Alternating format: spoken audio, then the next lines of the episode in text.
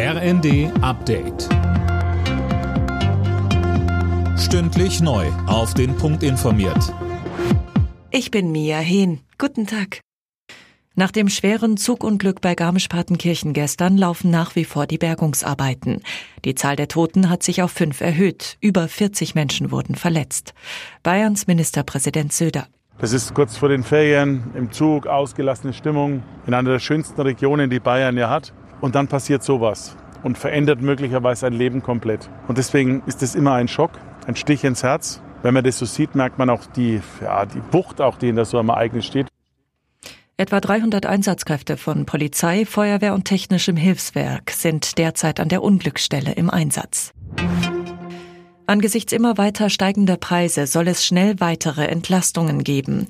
SPD-Fraktionschef Mützenich sagte dem Nachrichtenportal T-Online, dass gerade die Mitte der Gesellschaft weitere Hilfen braucht. Beispielsweise kann er sich vorstellen, die 300 Euro Energiepauschale auch Rentnern zu zahlen. Kanzler Scholz plant für Herbst einen Wohngipfel. Das berichtet die Bild. Demnach will er im Oktober mit Branchenverbänden, Gewerkschaften und Kirchenvertretern darüber sprechen, wie man das Ziel von 400.000 neuen Wohnungen pro Jahr erreichen